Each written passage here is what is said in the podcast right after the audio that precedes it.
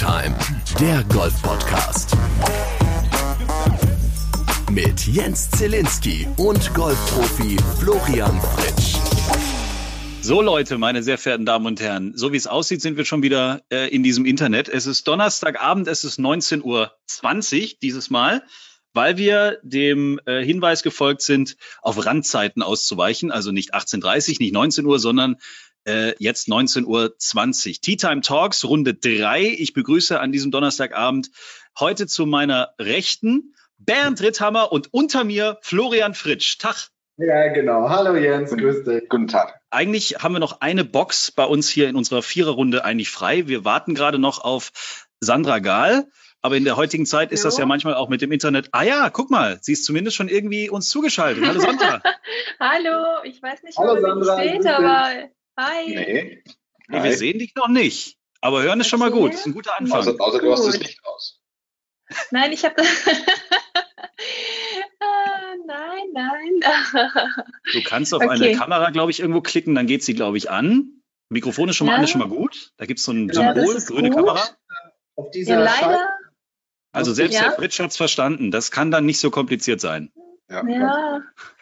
Moment, Moment. Ist dann, dass die Bundesliga wieder losgeht und ein komischer Stuttgart da spielt, damit ich auch wieder ein bisschen Material habe, mit dem ich dich irgendwie dissen kann. Wir wissen nicht, ob es überhaupt wieder Fußball auf dieser Erde gibt, Flo. Von daher gesehen brauchen wir jetzt nicht darüber anzufangen. Und über den FC Bayern München möchte ich heute auch nicht unbedingt sprechen. Obwohl, äh, schöne Idee. Äh, hier Herr Kahn hat gestern rausgehauen, die Münchner halten jetzt irgendwie zusammen und der FC Bayern hat irgendwie irgendwelche äh, Abteilungen zur Verfügung gestellt, um äh, der Industrie in München irgendwie zu helfen. Ich habe es nicht ganz genau mitbekommen, aber ich bin ja auch nicht FC Bayern Mitglied oder Fan. Ich muss es ja auch nicht genau wissen. Das müsstest du jetzt eigentlich wissen, oder? Bernd, bist du eigentlich auch FC Bayern Fan? Das habe ich jetzt leider unterschlagen als Münchner, als dort lebender. Ja, bin, bin, ich, aber ah. ähm, ich habe davon nichts mitbekommen. Naja, gut. Ihr seid halt echte Fans. Super. Ja, absolut. So, Sandra kämpft noch ein bisschen mit der Kamera. Ich kann ja den Leuten ja. da draußen nochmal ganz kurz erklären, was wir hier eigentlich machen. Wir haben äh, diesen Tea Time Golf Podcast, den man eigentlich nur hören kann. Und jetzt zu Corona-Zeiten, wo alle Golfplätze gesperrt sind, wo wir die Häuser nicht mehr verlassen sollen, wo wir zu Hause bleiben sollen, haben wir irgendwann mal vor ein paar Wochen dann gesagt, okay, wir versuchen das mal in dieses Netz zu streamen. Wir treffen uns einmal in der Woche. Bernd Ritthammer hat sich vor zwei Wochen bei uns dann beworben, nicht nur per Videobotschaft, er hat Briefe geschrieben, er, mein Gott, der hat gar nicht mehr aufgehört. Wir haben jeden Tag Post bekommen und irgendwann haben wir gesagt, okay, komm, den holen wir jetzt auch noch dazu. Und äh, deswegen machen wir das jetzt heute schon zum dritten Mal. Wir sprechen über unseren Lieblingssport, über das Thema Golf, wir sprechen natürlich über die Touren, wir sprechen über die ganzen abgesagten Dinge jetzt aufgrund von Corona und wir sprechen natürlich auch mit euch da draußen. Wenn ihr uns jetzt gerade hier äh, seht, könnt ihr uns Fragen schicken und wir können das dann direkt hier beantworten. Da gibt es irgendwo so einen Frage-Button, auf den müsst ihr einfach nur klicken und dann gibt's hier direkt in Tea Time die Antwort. Flo, wie war die letzte Woche für dich? Was ist alles passiert? Was waren deine Highlights? Also ich habe mir ja dieses wunderschöne Netz geholt, mit dem ich in meinem Garten sehr gut eigentlich trainieren konnte. Ich habe auch einige Loch mit meinem Sohn zusammen, mit meinem Sohn zusammen gespielt und ähm, der macht sich auch gar nicht so schlecht, muss ich sagen. Nur man muss jetzt noch den Unterschied rausfinden zwischen einer Chip-Bewegung und einer vollen, ich gebe Vollstoff-Drive-Bewegung. Also da macht er noch nicht so ganz eine Differenzierung. Aber da kommt er eigentlich auch so langsam hin. Tatsächlich habe ich es geschafft, mein Netz zu durchschlagen mit meinem Dreierholz. Da seht ihr mal, was für gewaltige Schläge ich hier produzieren kann. Ne? Also oder wie viel Geld du beim Netzkauf gespart hast, du alter Schwabe. Wollte ich gerade sagen. Ansonsten, da das Wetter jetzt immer besser wird, gehen dann auch meine Kinder mehr raus und die wollen jetzt dann auch etwas mehr tun, als einfach nur meine Tochter mit mir irgendwelche, ähm, sag ich mal, Einhörner oder Pferde malen, ausmalen, basteln oder was auch immer, sondern mhm. die mal Radl fahren und so. Und das ist halt aktuell nicht ganz so einfach. Mit Bernd haben wir die letzten zwei Ausgaben ja auch immer darüber diskutiert. Er hat nicht den Vorteil eines Gartens, äh, wohnt in einem Mietshaus in München. Hast du die Nachbarn jetzt mittlerweile überzeugt, dass du so ein Netz in deinen Garten stellst oder in den Allgemeinheitsgarten stellen musst, weil das dein Beruf ist und du musst trainieren? Oder haben die Nachbarn bis jetzt äh, sich da noch nicht so dazu geäußert oder hast du also, es einfach gemacht? Also ich, was ich jetzt aktuell einfach mache, ist, ich habe ja, ich habe so kleine gelbe, so diese, kennt ihr diese Schaumstoffbälle? Ja. Oh ja. Ähm, und es ist also, ich, ich hau, ich dresch die Dinge einfach mit Pitching Wedge irgendwie durch die Gegend und die bleiben dann auch innerhalb meines Gartens. Aber ich habe tatsächlich äh, bisher dieses, diesen Aufwand, Netz und Diskussion mit Nachbarn gescheut, weil ich auch, wie soll ich sagen, also es ist, es ist einfach noch unfassbar weit hin bis zum nächsten Turnier, glaube ich. es wurden ja, es kam ja mal wieder eine E-Mail mit neuen Absagen. Und ich habe schon das Gefühl, dass zwischen, dass zwischen dem Moment, wo wir wieder auf den Golfplatz in irgendeiner Form hier in Deutschland dürfen, und dem Moment, wo ich tatsächlich mein erstes Turnier spielen muss, trotzdem eine sehr, sehr lange Zeit vergehen wird. Flo kann im Garten in sein großes Netz dreschen und hat auch den Trackman dahinter stehen. Also das ist schon sehr äh, vorbildlich. Bei Bernd ist es ein bisschen anders. Was ich dich jetzt gerade noch fragen wollte, Bernd, ist, gucken denn die Nachbarn dann doch mal aus dem Fenster raus und überlegen sich, was macht der Typ da unten oder wissen die wirklich alle, dass du Profigolfer bist und das also, einfach? Also, also nachdem seit, seit vielen Jahren da mein, mein BMW mit diesem großen Schriftzug, Schriftzug BMW Golfsport an der Straße steht, glaube ich, hat inzwischen jeder verstanden, dass hier irgendwie so ein komischer Typ wohnt, äh, der irgendwas mit Golf zu tun hat. Und deswegen sind die Blicke nicht ganz so verständnislos, die ich da kriege. Aber es ist schon, ich habe vorhin so ein, so ein, so ein Fitness, so ein Speed-Training gemacht draußen mit, und da gibt's ja diese, diese Speed-Sticks. Und dann, dann mache ich da draußen im Garten immer rum und ich glaube schon, dass die Leute da das denken, was, was macht der da eigentlich, der Vollidiot. Aber gut, man, irgendwann gewöhnt man sich dran. Ne? Man, man, man sieht die Leute gar nicht mehr. In Hamburg habe ich gesehen, gibt es einen Fitnesscoach, der irgendwie abends oder morgens zu einer gewissen Uhrzeit sich jetzt einfach auf die Straße bei sich im Viertel stellt und dann quasi alle auf den Balkon rausholt oder die halt Bock darauf haben und sie quasi animiert, da jetzt irgendwelche Übungen zu machen. Ähm, vielleicht wäre das auch was. Vielleicht kannst du ganz München zum Golfsport bringen, indem du einfach. Das ist, das ist wie, das ist ungefähr so, nur ohne die Masse. Es gibt in München was, das nennt sich äh, Lederhosentraining. Und da gibt es immer einen Typ, der äh, in englischen Garten sich da hinstellt. Ich glaube, einmal in der Woche ist es und macht da im Endeffekt ja Fitness, also Fitness-Workout am englischen Garten und da trifft sich eine Riesenmenge an Menschen und gehen da immer vor denen und bauen da ihre Matten auf und dann wird da Fitness gemacht. Und der hat, glaube ich, immer eine Lederhose an, deswegen heißt es so. so Aber sowas könnte ich auch machen, ohne die, ohne die Menschenmenge. Sandra, wie gehst du denn gerade mit dieser, ich sage jetzt mal, äh, arbeitsfreien Zeit, so muss man es bei euch ja wirklich sagen, um? Ähm, wie ist es mhm. für dich? Ja, also die ersten zwei Wochen waren ein bisschen merkwürdig. Also ich war noch zurück, ich war noch in Florida und habe mhm. mich dann entschieden, nach Deutschland zu fliegen. Ähm, ich hatte super Freunde da, aber ich habe mich halt echt abgeschnitten gefühlt von meiner Familie und ähm, auch von meinem Freund. Und habe dann gedacht, okay, wenn ich jetzt nicht fliege, komme ich vielleicht gar nicht mehr rüber. Und ähm, bin dann jetzt hier bei ihm in der Wohnung in Köln. Das heißt, ich habe halt nicht sehr viel Raum zum Trainieren oder sonst was versuche dann halt immer irgendwie mit meinem Schläger den Schrank nicht zu treffen oder die Lampe nicht von der Decke zu holen. Du hast tatsächlich Schwünge im Haus, in der Wohnung? Ich habe so ein paar Schwünge gemacht, ja, weil wir haben halt keinen Garten ähm, und ich bin natürlich noch in Quarantäne nach dem Flug. Deswegen kann ich jetzt auch nicht viel irgendwie draußen machen. Ähm, habe mir aber jetzt online auch äh, ein Golfnetz und eine Matte bestellt und eine Puttingmatte und so Schaumstoffbälle. Von daher irgendwann nächste Woche fange ich dann mal so ein bisschen richtiger an. In Anführungsstrichen. Sag mal, wie sieht das dir überhaupt aus mit äh, zurück in die USA kommen? Könntest du, wenn du wolltest, jetzt übermorgen wieder zurück in die USA oder sind da auch diese Beschränkungen für dich aktiv? Nee, ich könnte auch noch zurückfliegen, weil ich eine Green Card habe. Hm? Okay. Das heißt, ja genau, als Resident kannst du halt zurückfliegen. Okay, super. Das ist doch schon mal etwas. Aber ich denke mal, bei euch werden jetzt auch erstmal keine Turniere stattfinden, oder? Nee, nee, es geht ja jetzt erst richtig los drüben in den USA und ähm, momentan sind unsere Turniere gestrichen bis, ähm, ich meine, Ende April. Aber ich kann mir nicht vorstellen, dass wir irgendwie Mitte Mai schon loslegen. Also. Ja, das ist richtig. Sag mal, könntet ihr drüben in den USA noch Golf trainieren? Also wären die Golfplätze offen? Könntet ihr rausgehen und Bälle schlagen? Ja, also bis jetzt konnte man das noch und ich glaube, mein Club ist sogar jetzt auch noch offen. Ich habe heute eine E-Mail bekommen, dass die noch mehr irgendwie Restrictions haben, dass man halt noch mehr Abstand halten muss, dass nur einer im Kart sein darf und so weiter. Aber ehrlich gesagt wundere ich mich, dass die überhaupt noch offen sind. In Europa haben sie jetzt tatsächlich auch hier und da ein bisschen gelockert schon. Ne? Also in Schweden, Dänemark und Norwegen, da ist es unter strengen Auflagen tatsächlich wieder erlaubt. Ich lese mal kurz vor. Ähm, also die Clubhäuser sind weiterhin geschlossen. Auch Dinge wie äh, Rechen- oder Ballwaschmaschinen dürfen nicht benutzt werden. Äh, nach Möglichkeit soll von den Golfern nichts angefasst werden. Sogar die Fahne darf nicht berührt werden. Zudem dürfen die Golfer frühestens zehn Minuten vor der Abschlagszeit auf dem Gelände ankommen und müssen es nach der Runde umgehend verlassen. Gespielt werden darf maximal in Zweierflights, wobei der Spielpartner im selben Haushalt wohnen muss oder ein regulärer Spielpartner sein muss. Ne? Okay. Der Mindestabstand von zwei Metern muss zwischen den Spielpartnern während der gesamten Runde gewahrt werden und die Flights müssen stets zehn Minuten voneinander entfernt sein. Turniere oder andere Wettbewerbe sind weiterhin strikt verboten. So läuft es momentan in Schweden, Dänemark und Norwegen ab. Aber die haben es wohl gerade jetzt in dieser Woche wieder ein bisschen gelockert. Also die Leute dürfen wieder so ein bisschen raus, aber die haben auch schon viel früher angefangen, diese ganzen Ausgangssperren und so weiter. War nicht hier in, in Schweden, kann es sein, dass in Schweden die Golfplätze nie zu waren? Ich glaube, weil mhm. Schweden hatte, also ich weiß, dass Schweden auf jeden Fall das mit Abstand am lockersten gehandelt hat von allen europäischen okay. Ländern.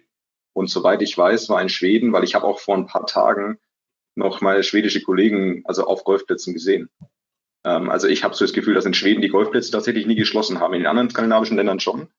Aber, mhm. aber das nur am Rande. Aber ich hab, ähm, hatte es auch erst, erst gerade von dir erfahren, dass die das wieder ein bisschen lockern wollen tatsächlich. Würdet ihr tatsächlich rausgehen und trainieren? Sagen wir mal, jetzt käme so eine Sondergenehmigung, dass man halt sagt, okay, wir Golfer könnten rausgehen, weil es ist ja ganz viel Platz und wenn nur so viele draufgehen, wäre das in Ordnung. Hm, ja, gute Frage. Also ähm, ich fände es jetzt auch, ehrlich gesagt, ein bisschen merkwürdig, da jetzt trainieren zu gehen. Ich würde sagen, also tatsächlich wäre es so, wenn, nehmen wir mal an, es wäre tatsächlich jetzt von offizieller Seite so, dass die Golfplätze unter diesen Bedingungen wieder aufmachen, würde ich im Moment tatsächlich sagen, ich würde wahrscheinlich das wahrnehmen. Ähm, mhm. Aber auch nur, weil ich wüsste, weil ich würde das ja tatsächlich nutzen, rein für meinen Beruf und mein Training. Das wäre für mich in dem Moment kein Hobby, ich will wieder mit meinem besten Kumpel spielen. Und dann hätte ich tatsächlich auch in dem Fall kein schlechtes Gewissen, sage ich mal. Mhm. Ja. Es gibt übrigens einen schönen Post, äh, darf ich den kurz reinschmeißen, ähm, für die Zeit danach, also wenn es wieder losgeht, habe ich heute auf Instagram gelesen und ich fand das so geil. Ähm, also großer Text. Das Erste, was ich tun werde, wenn die Golfplätze wieder geöffnet haben, ist zu meinem Club zu fahren, ans erste Tee zu gehen, meinen Ball aufzutiehen, die Golfplatzluft tief einzuatmen, einen stillen Dank auszusprechen und abzuschlagen. Das zweite, was ich tun werde, ist, einen provisorischen Ball zu spielen. Das fand ich einfach cool. Das hat einfach gepasst.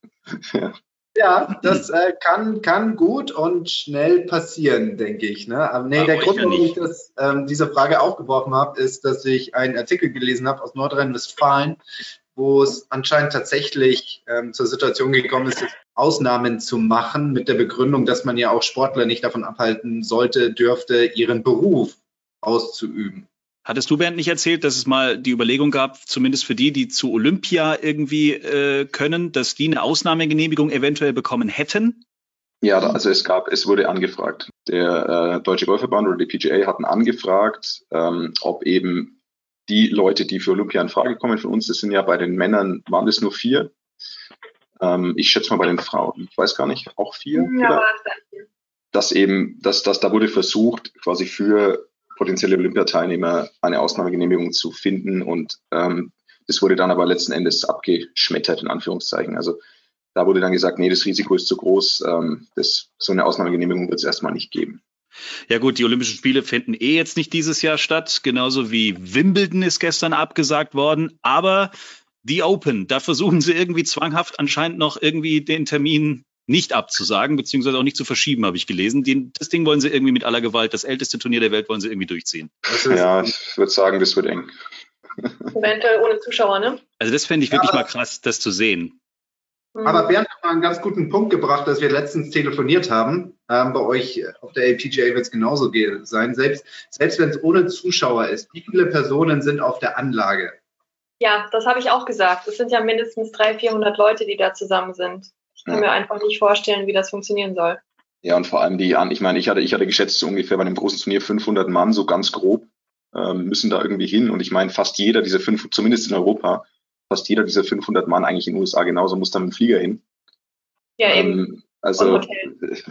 Hotel und deswegen das mit, also ich glaube, das mit diesen Veranstaltungen ohne Zuschauer im Golf, für so eine Übergangsphase, glaube ich, ist es schon sinnvoll, dass du, wenn, wenn du mal irgendwann sagst, dieses, die Situation ist halbwegs unter Kontrolle und du willst halt irgendwie dann doch den Spielbetrieb wieder anfangen, dann kann das für so eine Übergangsphase vielleicht sinnvoll sein. Aber äh, das wird trotzdem, also ich glaube, das dauert noch Monate, bis man auch über sowas nur nachdenken kann. Mhm. Ich habe gestern mit einem von den Rules Officials der, von der LPGA telefoniert und die hat mir gesagt, dass die über ganz viele verschiedene Optionen nachdenken und eine wäre halt eben auch dass man auch nicht ins Clubhaus geht und dass halt auch keine Angehörigen da sind und also alles Mögliche. Aber ich habe die wussten aber auch wirklich null und ähm, ich kann es mir auch nicht vorstellen in den nächsten Monaten. Wie wäre das denn für euch? Also ich meine, klar, wir müssen immer, wenn wir euch zuschauen, die Klappe halten. Das haben wir alle gelernt. Das heißt, da ist Ruhe. Aber was kriegt ihr von den Zuschauern so mit, dass das vielleicht fehlen würde, wenn keine da sind? Ich habe einen sehr guten Punkt. Wenn man so einen flachen Spinner spielt, im Kurzspiel, dann kommt meistens auch ein Zuschauer so ein Zischen. Weißt du, der Ball geht raus und alle so, so nach dem Motto, oh, der geht aber weit und dann beißt der. Ja? Und dann sind sie alle irgendwie total glücklich. Das heißt, es geht von, oh Gott, Katastrophe hin zu, boah, was für ein Schlag, genial. Also das würde mir fehlen. Ja, dann stell dir mal vor, du bist, du bist gut oder du hast eine Chance zu gewinnen und am letzten Loch lochst du so einen 6-Meter-Putt zum Birdie, um das Turnier zu gewinnen und es ist einfach, es klatschen drei Leute. Das ist halt egal. Es ist halt einfach egal. Also weil ich könnte mir auch vorstellen, dass dann ganz andere äh, Sieger bei den Turnieren da sind, weil einfach ja. dieses Gefühl mhm. von, von Spannung und Adrenalin irgendwie ganz anders ist. Aber es gibt ja dann auch keinen Starter. Es gibt niemanden, der irgendwie da mal in Anführungszeichen ein bisschen Stimmung reinbringt. Es ist ja nur die Caddies und ihr. Wahrscheinlich dann auch keine, wahrscheinlich nur Zweierflights, könnte ich mir vorstellen. Oder jetzt stellen wir uns mal vor, die ziehen das wirklich jetzt dann irgendwie ab Sommer durch und wir spielen den Ryder Cup ohne Zuschauer. Was ist denn dann los? Hm. Also, Man könnte ja eine Audio-Lautsprecheranlage reinbringen. Das ist eine Idee, ja. Das ist gut. Also Von zu Hause aus. Alle sind so zugeschaltet. Ich glaube, das würden sie niemals machen. Nee. Und zwar, Bernd hat mal davon Gespräch, gesprochen, was ist, wenn wir einfach in jedem Abschlag irgendwo beim Fairway und am Grün bei diesen ganzen TV-Towers Digitalkameras installieren und die quasi ins Netz streamen, so dass du irgendwie, dass du da zuschauen kannst. Du kannst quasi jederzeit deinem Lieblingsspieler folgen und bist nicht darauf angewiesen, dass dieser Spieler irgendwie im TV-Flight ist oder gerade mhm. so gut spielt, dass er übertragen wird. So, und jetzt stellen wir uns das mal vor. Also da hast du diese Digitalkameras und jeder Spieler und Caddy trägt vielleicht ein Mic, dass du wenigstens so ein bisschen ähm, als Zuschauer dabei Frage an Sandra. Sandra, gut, Bernd weiß ich so ein bisschen, aber Sandra finde ich immer spannend. Fändest du das okay, gemiked zu sein während der Runde? Oder würdest du sagen, boah, nee, da sind schon so ein paar Situationen dabei, wo ich nichts dagegen hätte, wenn es keiner mitbekäme? Auf jeden Fall das Letztere. Aber ich glaube, in so einer Sondersituation, die wir gerade haben, ähm, fände ich es auf jeden Fall super entertaining für den Sport. Mhm. Und ähm, habe sowieso gedacht, dass einfach Streaming schon irgendwie die Zukunft ist. Ähm, von daher könnte man natürlich auch viel mehr Spieler sehen und ähm, dann könnten natürlich auch die Leute, die sich wirklich speziell für einen Spieler interessieren, äh, viel mehr Golf sehen. Ja, ich hatte, ich hatte das mal, ich hatte das mal mit, ähm, glaube ich, mit, irgendein, mit irgendeinem Official von der European Tour besprochen, was die da so über so eine, so eine De Sache denken und die haben gemeint, naja, die haben sowas natürlich schon auch sich überlegt, aber das, das größte Problem aktuell sind halt die TV-Rechte bei der Geschichte. Ähm, aber grundsätzlich ist es, also von der Umsetzung ist es heutzutage ja kein Riesenproblem mehr.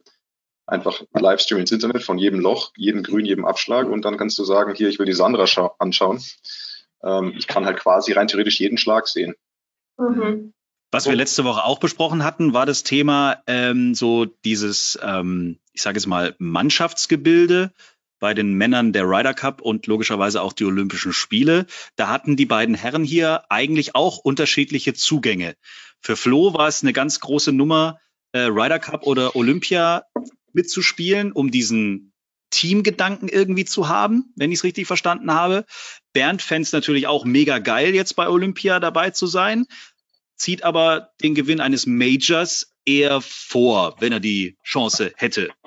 Sandra, du hast eigentlich von uns allen hier jetzt, also ich muss mich ja eh rausnehmen, aber äh, du hast alles eigentlich schon erlebt. Du hast den Solheim Cup zweimal gespielt, ähm, Olympische Spiele, hast auch ein Turnier schon gewonnen und so. Äh, was ist denn, du kannst wirklich berichten, was ist denn cooler? Ist es das große Ding wie der Solheim Cup oder Olympia oder ist es dann doch der Turniersieg? Sandra ist sogar mal Dritte geworden beim Major, oder? War es bei der US. Women's? Ja, genau. Es ist einfach alles eine ganz komplett andere Erfahrung. Ähm, ich glaube, dass durch diesen Turniersieg einfach, mh, hm, dass der mir halt sehr, sehr viel bedeutet hat, weil ich glaube, dass ich einfach sonst immer das Gefühl hätte, gehabt hätte, dass ich irgendwas in meiner Karriere nicht erreicht habe. Aber vom Spaßfaktor war Solheim Cup also ganz, ganz weit oben. Also das war einfach das Geilste, was ich je erlebt habe auf dem Golfplatz und dann halt auch noch der eine Solheim Cup in Deutschland das kann man einfach mit Worten nicht beschreiben. Es ist einfach so der größte, das größte Druckgefühl, das man hat, ähm, aber gleichzeitig halt einfach, ähm, wenn man dann gut spielt, einfach auch dies, das schönste Gefühl. Ja. Kannst du dieses Druckgefühl mal beschreiben, wie das, wie das ist? Also ich meine, klar, ähm, da ist viel mehr Emotion. Man kennt das ja auch, ähm, dann auch vom Fernsehen, wie da so die Stimmung ist. Es ist ja alles viel lauter, es ist alles ganz anders eigentlich bei, als bei einem normalen Turnier. Wie ist es für einen Spieler? Ja. ja, die Woche ist ganz krass. Also man kriegt halt wirklich nur einen Bruchteil davon auch nur im, im Fernsehen mit, weil die Woche fängt halt am Montag an oder Sonntagabend, wenn man anreist und es ist halt wirklich ein Non-Stop-Programm von ähm, Gala-Dinner und Proberunden und Fotos machen und Interviews und dann irgendwann bis es Freitag anfängt, ist man irgendwie schon, hat man so wenig geschlafen und es hat den ganzen wirklich getaktet irgendwie jeden Tag. Und dann am ersten Tee ist das irgendwie das Lauteste, was man je mitbekommen hat, ne? wenn alle singen und da praktisch so ein kleines Stadion um dich herum ist. Und dann natürlich noch in deinem Heimatland, das war schon krass. Ja, es fühlt sich eher so ein bisschen wie Fußball an, Fußballatmosphäre. Was ganz cool ist, wenn man es sonst halt überhaupt nicht kennt in unserem Sport. Und, und das akzeptiert man dann auch so in dem Moment. Also man sagt halt, okay, das ist jetzt so und es ist total geil und ich reite jetzt auf dieser Welle. Oder ist man dann eher so, boah, ich bin ja eigentlich gewohnt, eher in Ruhe zu schlagen und ich will auch meine Ruhe haben, wenn ich spiele? Oder ist es da in dem Moment einfach so viel anders und dass man einfach sagt, nein, das hier ist der Solheim Cup und ich genieße das und ich finde es total geil, wenn hinter mir irgendwelche fußballähnlichen Sprechchöre sind, während ich mein dran mhm. Ich, ich fand es äh, total schön, ähm, hat mich überhaupt nicht gestört, dass das so laut war. Ähm, du nimmst halt, halt ganz krass alle deine Emotionen und alles, was irgendwie da ist, wahr und es ist alles so auf 10.000 irgendwie stärker und ähm, das ist halt irgendwie alles gleichzeitig da, deine, deine, dieser Druck, die Angst, aber auch dieses Excitement und aber mhm. auch dieser Fokus, der dann natürlich noch irgendwie mehr tunnelartig wird, dadurch, dass irgendwie alles so, so groß ist. Eine Sache, praktisch keine andere Wahl, weil alles einfach so viel um einen herum ist, hat man irgendwie keine andere Wahl, als sich halt so wirklich auf das absolut Wesentliche zu fokussieren. Und ich glaube, dadurch kommen halt auch diese wahnsinnig coolen Schläge raus, weil man irgendwie noch mehr wirklich dann in diesem Moment drin ist. Hm. Eine Sache, die mich jetzt noch interessieren würde, beim Solheim Cup in St. Leon Roth, da gab es ja diese unglückliche Situation an der 17, die eigentliche mhm. 8 ne, mit dem Putt, der irgendwie geschenkt oder doch nicht oder keine Ahnung, was da jetzt gesagt wurde. Wie war so, ähm, sag ich mal, der Zusammenhalt im Team im Anschluss des letzten Tages. Also wir sind jetzt fertig mit dem Turnier und wir kommen jetzt alle zusammen, vielleicht nochmal im Locker Room und, und nochmal so eine Art Nachbesprechung oder hey, sau cool. Ähm, wie ist man da mit der Situation umgegangen? Hat man die irgendwie ignoriert oder hat man da alle nochmal gesagt, nee, war alles in Ordnung? Wie, würde mich mal interessieren, wie ist man damit umgegangen oder ist es schon einfach zu viel in Depth in diese Locker-Room-Geschichten, dass man einfach sagt, nee, das, das hat nur was fürs Team Bedeutung? Mhm. Ähm, ja, ich persönlich habe es ganz stark wahrgenommen, wie einfach unserer, ähm, seid ihr noch da? Ja, wir sind da. Ah, okay, mein, mein Bild ist gerade weg. Ja, ich habe es ganz persönlich, persönlich ganz stark wahrgenommen, wie stark unsere, unseres Teamgefühl und dieser Zusammenhalt und wir hatten halt einfach so einen ganz krassen Flow die ersten zwei Tage, wie das einfach komplett den Berg runtergegangen ist. Ähm, und das fing halt Samstagabend an und Sonntag früh war es halt dann genauso und ähm, ich war halt auch irgendwie mega enttäuscht in, mit dem, was passiert ist und ähm, ich kann euch jetzt nicht genau mehr sagen, was, was im Lockerroom passiert ist oder was wir irgendwie an Motivationsreden hatten, weil ich glaube, jeder irgendwie sehr, sehr geschockt war. Äh, ich glaube, wir haben einfach gesagt, wir müssen irgendwie jetzt trotzdem irgendwie das Beste geben, aber es war irgendwie, als hättest du so einen Luftballon irgendwie aufgepiekst und der ist so zusammengesackt. Krass, okay. Mhm. Das sind ja eigentlich dann meistens so die Situationen, wo man, wo dann vielleicht das passiert, man, man ist dann ist dann wie so ein Schlag in den in den Magen und man hängt so im luftleeren Raum. Oder es passiert halt das andere, dass alle eher zusammenrücken und sagen, yo, das ist jetzt so passiert und wir versuchen irgendwie das Beste draus zu machen. Mhm. Ähm, ja, aber ich glaube, da hatte halt einfach ganz, das hatte ganz viel mit ähm, Integrity zu tun, meiner Meinung nach, und ähm, ähm, des Spiels. Und ich glaube, da waren einfach ganz viele irgendwie Zielgespalten und deswegen passierte halt das, dass wir nicht mehr so zusammengehalten haben wie vorher. Wir haben eine, eine schöne Idee zugeschickt bekommen äh, in Vorbereitung auf heute Abend, als, als wir dann auch doch dann ver verraten haben, dass du, Sandra, bei uns bist. Ähm, und zwar die Idee, ob man, da wäre ich jetzt gespannt, was ihr dazu sagt, ob man nicht so eine Art Mixed äh, Ryder Cup, Solheim Cup vielleicht mal machen könnte. Also der Kampf der äh, Giganten, Amerika gegen Europa, äh, aber gemixt, Mädels und Jungs zusammen. Finde ich auch super. Ja. Also definitiv. Also ich kann mir sehr gut vorstellen, mit Sandra mal abzuschlagen. Yeah! habt ihr schon mal eigentlich zusammen gespielt irgendwie? Oder, oder habt ihr euch da schon mal duelliert irgendwie? Ja, doch, bei dir, oder? In, wo ist das? Champions Gate? Ach ja, in Champions Gate. Ja, ja, ja, genau. Das ist schon lange her. Damals, als Flo noch geflogen ist. Damals, das war, keine Ahnung, 2009 oder so, haben wir dann mal mhm. gespielt bei dir. Irgendwie so, das ist schon ein paar Jährchen her. Ich kann mich erinnern, dass wir da mit diesen beiden Typen gespielt haben, die den Ball so ewig weit dreschen genau. konnten. Das war echt eklig. Jetzt weiß ich, wie der Bernd sich fühlt, wenn er mit mir eine Proberunde spielt. Ähm, kommt das wieder. Hm. Vor allem der Flo erzählt nicht, dass die letzten Monate das bei ihm auch rapide, rapide bergab ging. Übrigens. Aber, das, aber ich, ich will dich nicht bloßstellen, Flo. Danke, danke. Ich weiß. Und äh, ich glaube, Sandra hat damals ganz knapp gewonnen. Ich meine, sie hat Heimvorteil gehabt, ganz klar. Und ähm, ja, wie soll ich sagen, sie ist halt einfach eine, eine, gute Spielerin, hat auch schon gewonnen auf der LPGA Tour. Also insofern, das war schon ein ordentliches Match, aber ich hätte nichts gegen ein kleines Rematch irgendwann mal. Also so kann es nicht stehen, finde ich, sollte, sollte man es nicht stehen lassen. Definitiv. Mhm. Dann kommst du mal zu mir nach St. Leon Roth. Kannst du mhm. nochmal, den Platz kennst du ja inzwischen. Solheim Cup hat sie dort gespielt. Das kann man dann online streamen, das Match. Ja, genau, aber mit Mike bitte. Ab genau, gemiked und Gemiked jetzt und darf ihr Walking Moderator machen von dem Ach, ganzen. So, wenn ihr das wirklich haben wollt, ich dachte, ihr wollt euch einen schönen Tag machen, aber wenn ihr mich dabei haben wollt, ich bin, ich bin so gerne dabei, kein Problem. Jens, wir ähm, fahren mit dem Buggy nebenher einfach. genau. Ein Buggy, ein Sixpack und los geht's. So, jetzt haben wir so langsam einen Plan. Das finde ich sehr schön. Aber ich sag mal, die, die Sandra ist ja ähnlicher Jahrgang wie ich und ähm, also Nationalkader über College direkt auf die LPGA Tour, hat ihren Sieg gehabt und die beiden Solheim Cup Teilnahmen. Was mich einfach interessieren würde, es ist ja zu, zu, zu, unserer Zeit war das immer ein recht großer Schritt von Amateur zu Pro. Heutzutage gibt es mit dem Golf Team Germany die Möglichkeit, es etwas weicher zu gestalten. Ähm, aber damals ähm, war das dann doch noch ein bisschen krasser, vor allem auch noch ähm, rüber in die USA. Was mich interessieren würde, ist, ähm, die, diese, diese, diese Laufbahn, die du be beschrieben hast, Sandra, die sieht irgendwie so, so sauber aus. Ja, als ob das von Anfang an klar war, dass das so laufen wird. Aber war das mhm. wirklich so klar oder war das auch teilweise so, ich gehe jetzt rüber aufs College, habe schon eine grobe Idee, worauf ich mich einlasse, aber eigentlich weiß ich es nicht wirklich.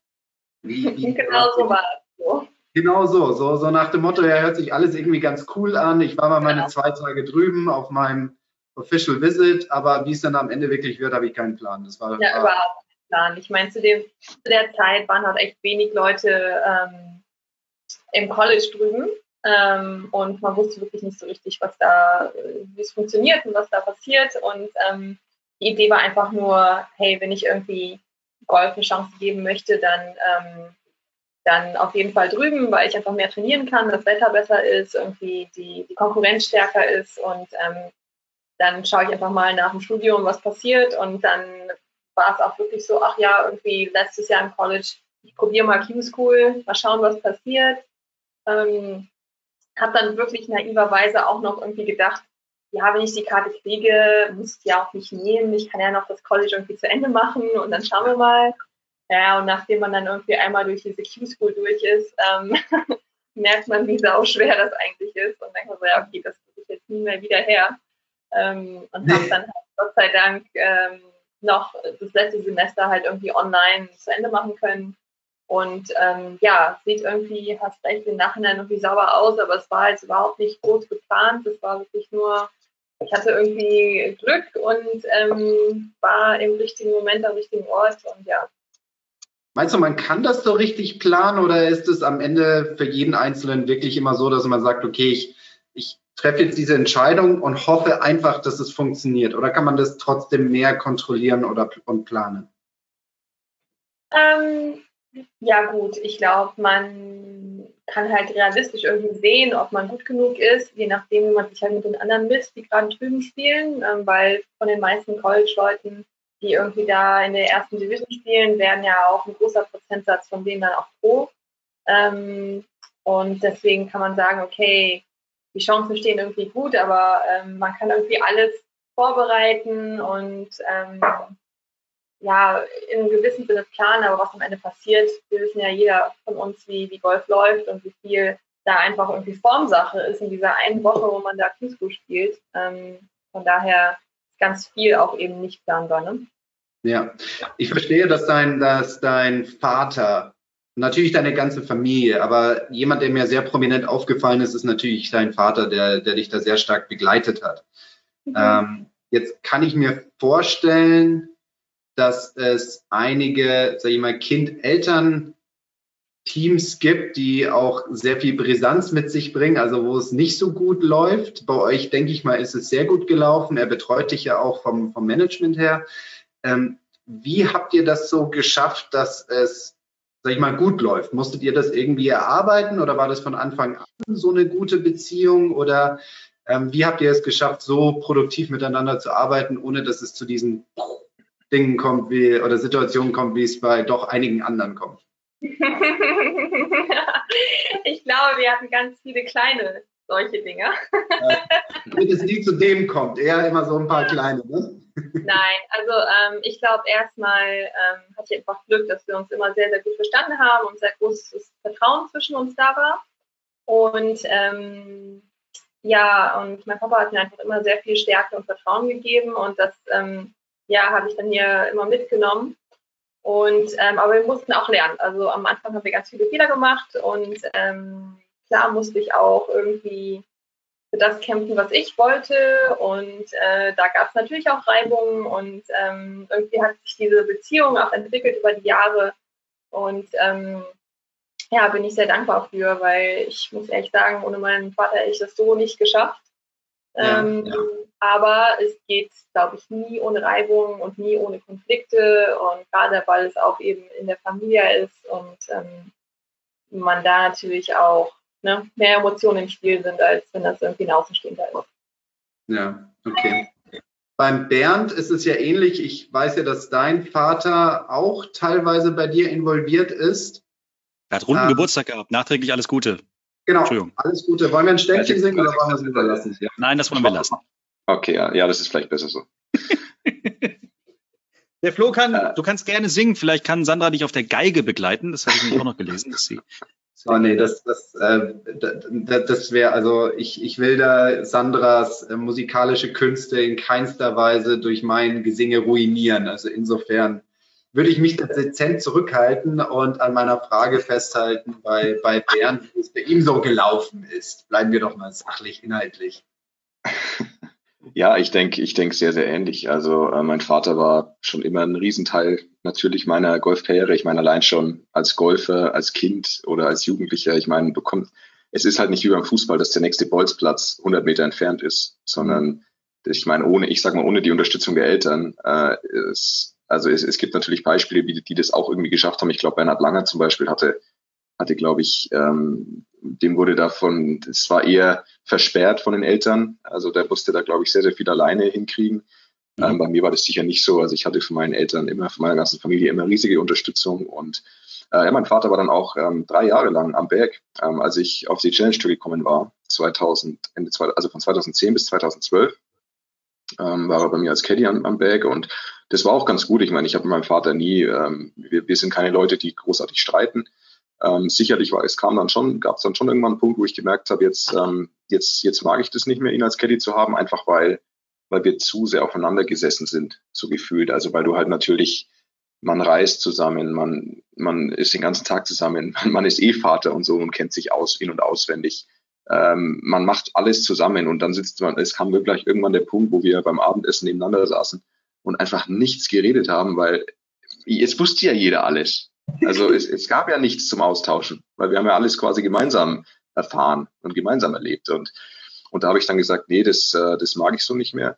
Ähm, aber er ist nach wie vor Teil, Teil meines Teams, äh, kümmert sich viel um, ähm, um meine ganzen Buchungen und um Papierkram und, und solche Sachen und ist da immer noch, ähm, immer noch ein super Ansprechpartner für mich in jeder Situation und ähm, auch jemand, den ich durchaus ähm, nach Rat frage, wenn ich irgendwie nicht mehr so ganz weiter weiß. Also deswegen ähm, ich möchte ihn auf keinen Fall missen und ist, ähm, wie gesagt, es ist sicherlich nie eine perfekt geradlinige äh, Karriereleiter, auch jetzt mit, ähm, mit, mit, mit dem Vater oder mit Familienmitgliedern am Berg, aber genauso wenig auch mit externen, mit, also mit externen Teammitgliedern. Ich meine, da ist ja auch nicht immer alles für die Freude Eierkuchen. Also da gibt es auch mal eine Diskussion, da gibt es mal Meinungsverschiedenheiten und man muss das irgendwie, man muss schauen, wie man weitermacht. Aber entscheidend ist eben immer, dass man eine Lösung zusammenfindet und dann halt nicht die gleichen Fehler wieder macht. Und deswegen, ähm, also ich, ich bin im Nachhinein oder aktuell, ich bin sehr, sehr froh, dass er da so, einen großen, so ein großer Teil meines Teams immer war und immer noch ist.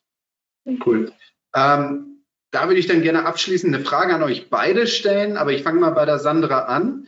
Wenn, wenn, wenn ihr dann quasi den Erfolg einer solchen Beziehung auf ein, zwei, ich nenne sie jetzt mal goldene Regeln reduzieren müsstet, wie würdet ihr diese, sag ich mal, Regeln benennen? Also was sind so ein, zwei ganz, ganz wichtige Dinge, die passieren müssen, damit so eine Beziehung so funktioniert?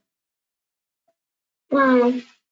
Ähm, ich würde sagen, Nummer eins, ganz klar, ist eine offene Kommunikation. Dass man wirklich immer, immer genau sagt, wie man sich fühlt und was man braucht und ähm, dass man halt sich gegenseitig unterstützen kann. Mhm. Ähm, und die zweite Regel, mh, hm, ich würde sagen, dass man auch über immer wieder über Dinge lachen kann. Ja, also nicht nur alles hier ernst. Bitte?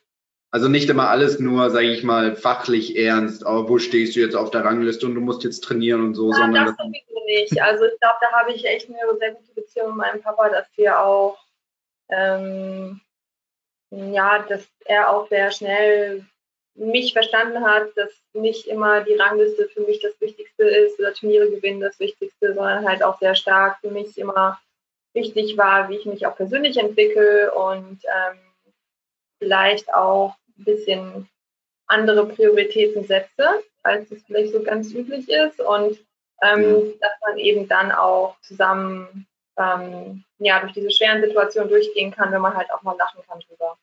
Ja. Bernd? Ja, also unterschreibe ich genauso. Ähm, ein Punkt noch, der bei uns noch eine Rolle gespielt hat. Also es gab dann durchaus auch eine Phase, in der wir, ähm, wenn wir uns dann gesehen haben, also auch abseits vom Turnier, wenn ich jetzt zum Beispiel meine Eltern besucht habe oder so, da wurde dann, ähm, das ist dann irgendwann witzigerweise meine, meiner Frau eigentlich sehr aufgefallen. Ähm, da wurde dann eigentlich, also ich habe mit meinem Vater einfach immer nur oder mit meinen Eltern immer nur über Golf geredet. Also ich kam, ich kam nach, ich kam zu Hause an, habe sie besucht, habe sie auch ein paar Wochen vielleicht nicht gesehen, natürlich mit meinem, mit meinen Eltern oder vor allem mit meinem Vater telefonisch sehr, sehr regelmäßig Kontakt. Ähm, aber dann bin ich daheim und irgendwie kommt in kürzester Zeit das Gespräch auf Golf oder auf mhm. irgendein Turnier oder auf was da ist oder was da oder was jetzt da wieder Ärger bei der Buchung gab oder was auch immer. Und da haben wir dann irgendwann, habe ich dann auch gemerkt, dass das nicht so gesund ist, weil auf ein, weil, weil dann bist du irgendwann nicht mehr Vater oder Mutter und Sohn, sondern dann bist du einfach nur noch irgendwie Mitarbeiter und Chef, so ungefähr. Ja. Also dann, dann ist dann, das, das kommt auf eine Ebene, wo es nur noch Geschäftsbeziehung ist. Und da habe ich dann gemerkt, nee, das, das ist nicht gesund. Ähm, und, und das ist, das ist, denke ich, noch ein Punkt, den ich noch jetzt im Nach, also sagen würde, den ich die letzten Jahre so ein bisschen, ähm, was wir auch in den Griff bekommen haben, aber dass man nicht aufhört, auch einfach Vater oder Mutter und ähm, Kind zu sein, sondern dass, dass, dass, dass das einfach, also dass man vor allem ist mein Vater mein Vater und mein Vater ist nicht irgendwie mein Angestellter oder mein Teammitglied, mein Vater ist vor allem mein Vater und und, und dass die Priorität, dass die Priorität nicht verloren geht. Ähm, das, das ist noch was, das würde ich sagen. Ähm, das ist sehr, sehr wichtig. Und was mir jetzt auch noch einfällt, aber das trifft, glaube ich, vor allem so sehr, sehr junge Vater-Kind-Sportler-Beziehungen.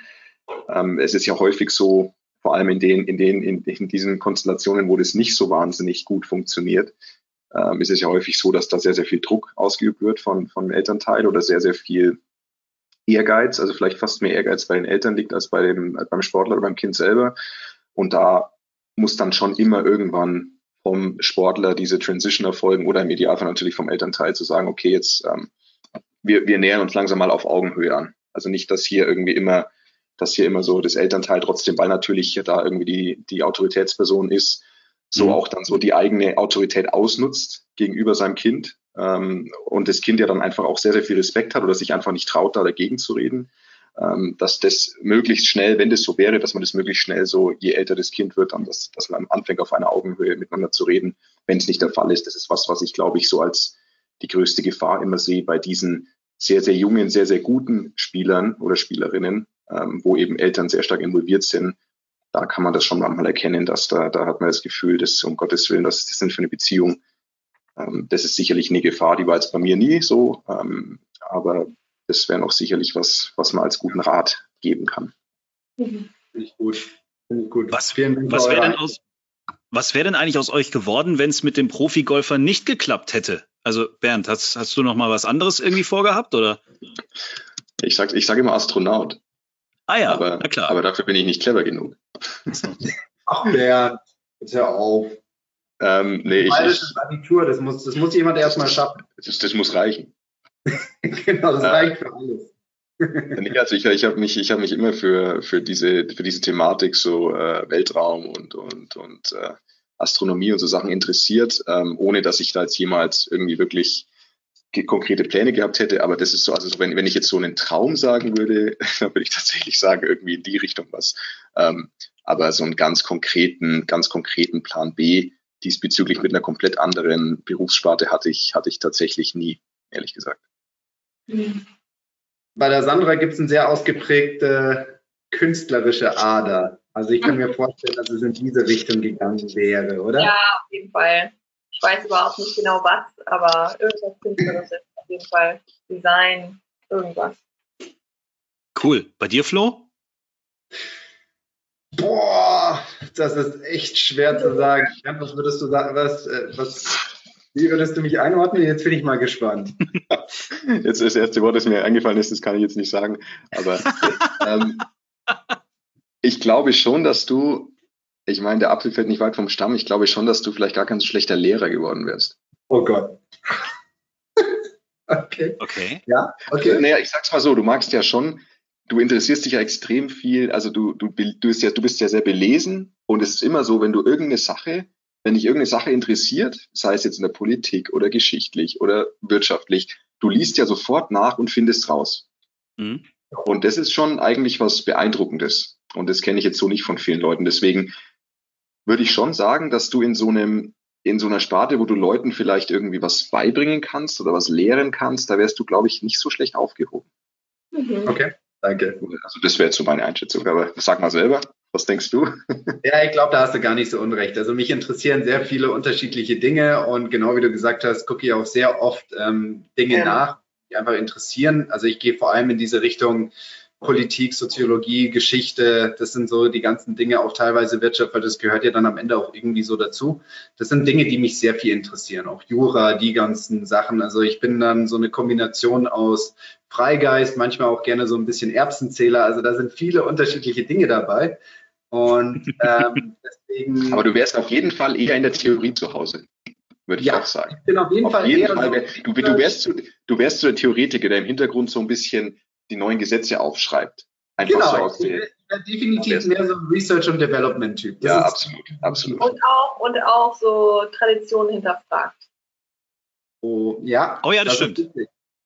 Das ist richtig. Und Tradition nicht hinterfragen mit der Idee, Tradition zu zerstören, sondern, und Bernd, du weißt, das ist mein Lieblingsbeispiel, und es tut mir leid, wenn ich jetzt ein paar auf den Schlips trete. Mich nervt es dermaßen, wenn Leute Oktoberfest feiern und keinen Plan haben, warum wir das überhaupt feiern. Ja, das ist ein Problem. Genauso wie Thanksgiving in Amerika. Oder Thanksgiving. Das weiß keiner. Warum feiern wir das? Und dann, dann, dann, dann, dann ja, weil, weil wir uns da besaufen. Wir feiern das Bier. Ja, ja, schon klar. Richtig. Auf jeden Fall. Genau so schaut's aus. Nee, das heißt, äh, wir müssen nächstes Mal mit einem Megafonwagen durch München fahren und Flo kann dann mal allen erklären, warum da jetzt gerade alle auf die Wiesen gehen oder so ähnlich. So schaut's aus. Genau das mache ich. Genau das wo, ist jetzt, wo ist jetzt hier diese Hochzeit überhaupt? Ja? genau. Entschuldigung, genau. wo ist die Hochzeit? Wo muss ich hin? Da weiß einer Bescheid. Da weiß einer Bescheid. Das freut mich schon mal. Sieht man mal wieder bayerisches Abitur. Die Jungs, die haben wissen einfach Bescheid. Ja, das ist absolut. Wir müssen noch eine Frage aus der letzten Folge ähm, beantworten oder die seit der letzten Folge bei uns angekommen ist. Wir haben letzte Woche ja über die ganzen Trainingsmaßnahmen, die ihr jetzt so trefft, gesprochen und wir hatten es davon, dass Flo eben in seinem Garten da dieses Netz aufbaut und mit dem, du hast dann viel erzählt, mit dem Trackman 4 und dem ganzen Gedöns. Ähm, das fanden viele unserer Hörer oder Zuschauer natürlich interessant und dann haben die sich mal auf, ähm, ich sage jetzt mal, Recherche begeben und haben festgestellt, dass es nicht so einfach ist, mal eben bei Amazon so einen Trackman zu bestellen. Also da kennen sich jetzt ja auch nicht alle aus. Ähm, so, jetzt, ihr, ihr habt dieses Profi-Megateil, aber kann einer von euch bitte mal für den ganz normalen Hobbygolfer diesen Trackman erklären und vielleicht auch schon mal Klammer auf, Klammer zu, klar machen, dass das nicht eine Invest also dass das nicht eine kleine Investition ist, wenn man als Privatmensch sich so ein Ding kaufen möchte, weil anscheinend ist es wirklich so gewesen, alle fanden das total cool, dass man dann alle Plätze spielen kann und zu Hause im Garten und das ist ja so, als wäre ich auf dem Platz und so weiter. Ja, es ist auch so. Also ich hatte mal das Glück, äh, Flo's Trackman quasi auch mal hinter mir stehen zu haben. Ich habe nichts verstanden, weil Flo dann irgendwelche Zahlen mir gezeigt hat und dann musst du hier und da und jetzt hätte ich gern da eine 80 und da eine 90. Keine Ahnung, ich habe es überhaupt nicht, ich habe keinen Plan. Aber viele haben halt gefragt, wie geht das, was ist das und warum hat jeder Profi so ein Ding? Weil das siehst du ja auch im Fernsehen tatsächlich oder auch wenn man auf Instagram oder so den ganzen Profis folgt, wenn irgendein Bild kommt, wo ihr alle auf der Driving Range steht, dann hat jeder dieses, dieses Brett dahinter sich stehen. Also was ein Trackman irgendwie ist, weiß, glaube ich, ich würde fast sagen, keiner. Ich würde sagen, ich würde sagen, Sandra erklärt es. Wenn Flo es erklärt, versteht es danach auch wieder keiner. Und Also, vor allem dauert es eine halbe Stunde. Ja. Deswegen Ah ja, ich bin stimmt. Der, der Letzte, der das erklären sollte. Okay, Ja. Sandra, was ist ein Trackman, was kann der und warum können wir uns den alle nicht leisten? Oh, okay, also Trackman, ähm, ja, Trackman, Gute Frage, ne? Was ist ein Trackman? Flo, wie viele Daten? 20, 30 Daten über deinen Ballflug, 120, 28, 29 Daten gibt er dir wieder. genau, über deinen Ballflug geben. Und ähm, ich glaube, einfach von jedem persönlich ab, wie viele Daten er einfach sehen möchte. Und es geht von den simpelsten, wie weit fliegt der Ball, bis zu, ähm, wie hoch ist mein Spin, bis zu äh, allen möglichen Daten. Ähm, und jeder macht es mehr oder weniger complicated, ne, Flo? und ähm, ist einfach ein sehr schönes Feedback-Tool, ähm, wenn man keinen Trainer da hat und beziehungsweise auch wenn der Trainer da ist, ähm, dass man sich halt wirklich sehr schnell auch selber korrigieren kann in dem, was man, woran man arbeitet. Und ähm, ich finde es persönlich halt einfach gut, ähm, auch vor dem Turnier, wenn man sich einspielt, einfach zu schauen, wie sind die Be Bedingungen, wie reagiert der Ball. Ja. Und genau, und warum es so teuer ist, ist einfach sehr, sehr, sehr gute Technologie, die einfach sehr viel kostet. Und ähm, genau. Das Stimmt das Gerücht, dass es ein Radargerät ist, was mal von der Armee irgendwie entwickelt worden ist, um irgendwie die Flugkurven von Raketen nachmessen zu können oder sowas? Oder ist das Quatsch? Mhm. Das kann ich tatsächlich beantworten. Also ich hoffe, jetzt schaut ein Trackman-Vertreter hier zu und ähm, entweder bestätigt oder vielleicht korrigiert mich. Angeblich einer der Gründer von Trackman war mal in der dänischen, ich könnte jetzt komplett daneben liegen, aber ich glaube dänischen Armee. Und er hatte Okay. die Aufgabe, ein Radar zu entwickeln, das so, sowas wie ballistische Geschosse, Marschflugkörper ähm, sag ich mal, trackt und, sag ich mal, prognostiziert, wo wird das Ding runterkommen. So, und dann hatte ein anderer Freund von ihm die Idee, hey, lass uns doch sowas ähm, ähnliches oder genau das im Golf machen. Und das ist die Geburtsstunde des Trackman. Also wurde dieses Radargerät für den Golfsport entwickelt. Ich glaube, die machen inzwischen nicht nur Golfsport, sondern auch Baseball und Football oder und Fußball. Also die machen auch andere Sportarten, nicht nur Golf, aber Golf ist, glaube ich, so ein bisschen deren Aushängeschild. So, und dieses, Mhm. dieses Radargerät hat sich über die Jahre entwickelt. Inzwischen gibt es den Trackman 4. Das hat sogar zwei Radare, zwei Radar-Dinger integriert. Wie das jetzt genau heißt, weiß ich jetzt auch nicht. Da bin ich auch überfragt. Schaue ich aber gleich nach. Bestimmt. Ja, natürlich. Ja.